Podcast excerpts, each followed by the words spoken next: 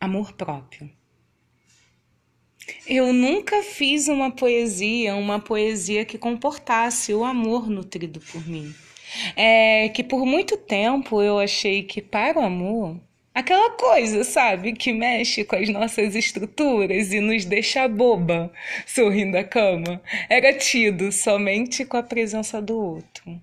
Era preciso ter um outro, um outro para amar. Eu acreditava nisso porque o sentido lato do vocábulo faz uma alusão ao abstrato. E assim sendo, a mim já estava mais do que comprovado. Era preciso um outro. Um outro para que eu desenvolvesse o ato de amar. Então eu comecei a refletir a perversidade contida na língua mas também a que trazia consigo as mais línguas, as que se entrelaçaram diante da minha, bem antes de eu começar tudo isso a analisar. Percebi que elas, ao invés de amor, traziam em si a dor. Diziam que se eu sentisse algum dissabor, que muitas das vezes era preciso se acostumar. Sabe aquele negócio de aprender a suportar? Mas essa dor não era causada por mim. Era o olhar do outro que me deixava assim. Eu refleti. Então, a mulher contida em mim e disse a ela que não era preciso aceitar. Eu me libertei. É, que sendo mulher e mulher preta, refletiu o imaginário, o social, o dito para minha buceta, o que diz que quando algo te fere, você pode suportar. Diz que uma hora ou outra tudo vai passar. Emite, você supera, você precisa superar, mesmo que diante de tudo a negação te autodestrua é, que falam: Menina, tira um aprendizado disso. Relaxa, o tempo cicatrizará o desserviço.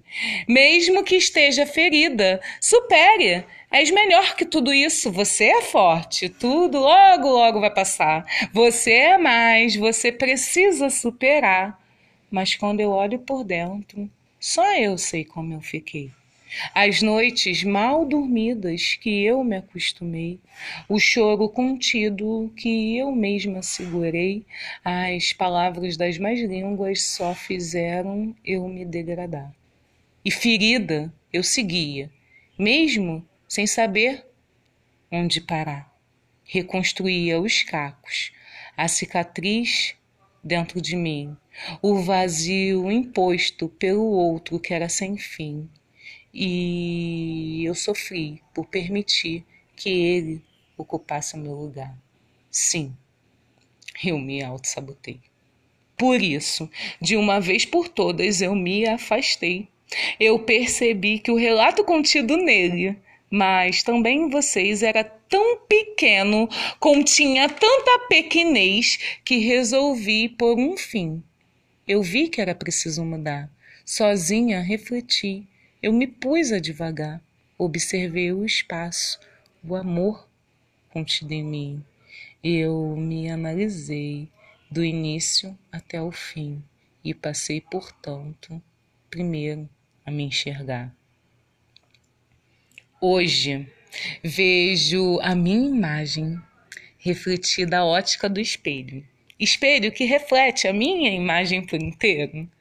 Eu me aceito, eu gosto, do que ele está a espelhar. Eu descobri que o amor não é o outro que vai me dar. Eu me pedi desculpas por um dia assim o aceitar. Eu consertei os danos ocasionados dentro de mim. Aprendi assim o que era o amor, enfim. Sigo, portanto, fiel a mim mesma. Esse ato de amor pôs um fim nesse dilema. Como é bom me olhar e respeitar o meu esquema, cultivar novos princípios, pensar em si e se perdoar. Não é nada narcísico, é só sobre o que o amor pode nos dar. Mas se eu olho para trás, eu não escuto mais aquele gemido. É que o olhar do outro já. Não, eu não trago comigo. Eu tenho um espírito novo, hoje bem mais altivo, que não dá liberdade para o outro me mensurar. Aprendi que menos às vezes é mais. Não, na verdade, eu agora sei que o amor é muito capaz. Eu tenho amor, o meu apreço, que é reflexo de mim, sobretudo porque me coloco, primeiro, do início ao fim. Não se trata de individualismo, mas de aprender a se aceitar, de não conviver com as migalhas que o outro pôde me dar. É sobre me respeitar do princípio ao fim. É pensar no que se foi e onde eu quero chegar, é deixar apenas ir o que esteve a me machucar, é olhar para mim mesma, todavia assim pensar, é zelar por mim, é querer meu bem, enfim, sem ter medo do que estarei e do que estou para alcançar, é gostar da mulher que se dispôs a caminhar é cultivar o amor próprio, propriedade dentro de mim. E o outro, ah, se ele não se agradar, eu não trago o problema dele comigo.